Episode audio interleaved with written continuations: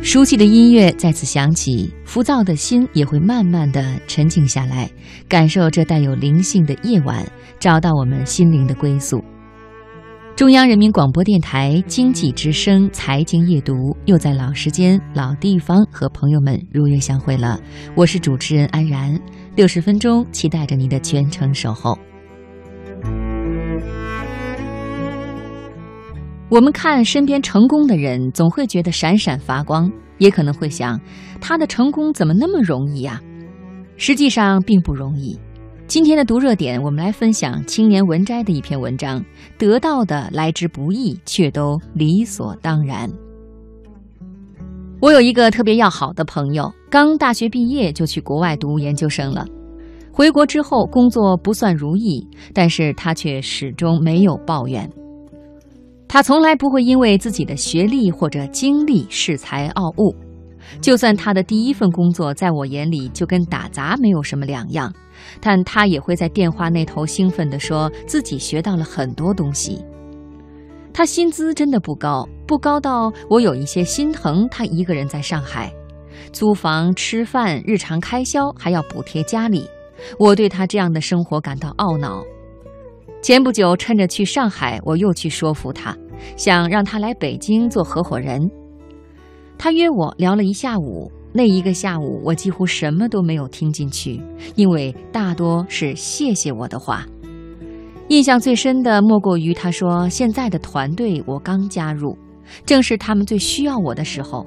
虽然薪资不高，我也不能在这个时候离开。”一开始我不信。我觉得没有人会这么蠢，为了别人而阻碍自己的发展，而他是一个例外。我劝说他多次之后，他几乎有点生气了，大声地跟我说：“你知道吗？除了钱和个人发展之外，更重要的是情谊。我这么做不是放弃自己，而是知恩图报。你很难想象我回国那段时间的无助和焦虑。”是现在这个团队的负责人一把带起我，尽管现在的发展没有这么好，但是我愿意陪着他们熬过这一段也许是最艰难的时刻。我想，这大概就是他内心最真实的感情吧。我为有这样一个靠谱的朋友打心底感到高兴，也为拥有像这样一个伙伴的团队而感到幸福。今年很多人都在说网红的时候，不巧，我的一个初中同学他就是，因为长得漂亮，而且高中毕业就不读书，开淘宝了，现在也小有名气。我去韩国的时候，还能时不时碰上他去挑衣服。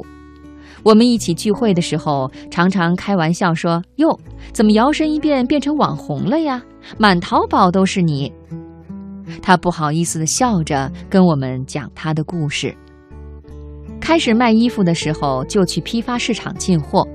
一个女孩子拎着大大小小的黑色塑料袋，里面都是当下流行的款式。早上五点钟出门，忙到晚上两点多钟，还要自己打包发快递。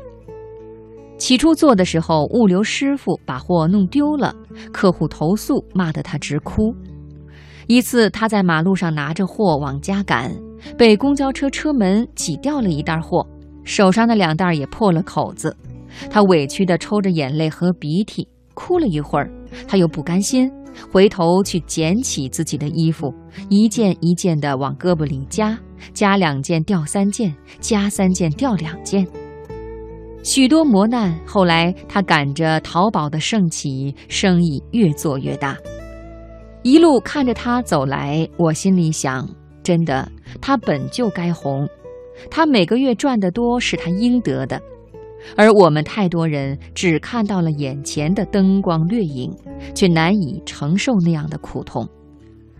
我身边的这些人不断的用自己的人生来告诉我：人生要有信念，忠诚的信念，朋友的信念，努力的信念，坚持的信念，梦想的信念，实现的信念。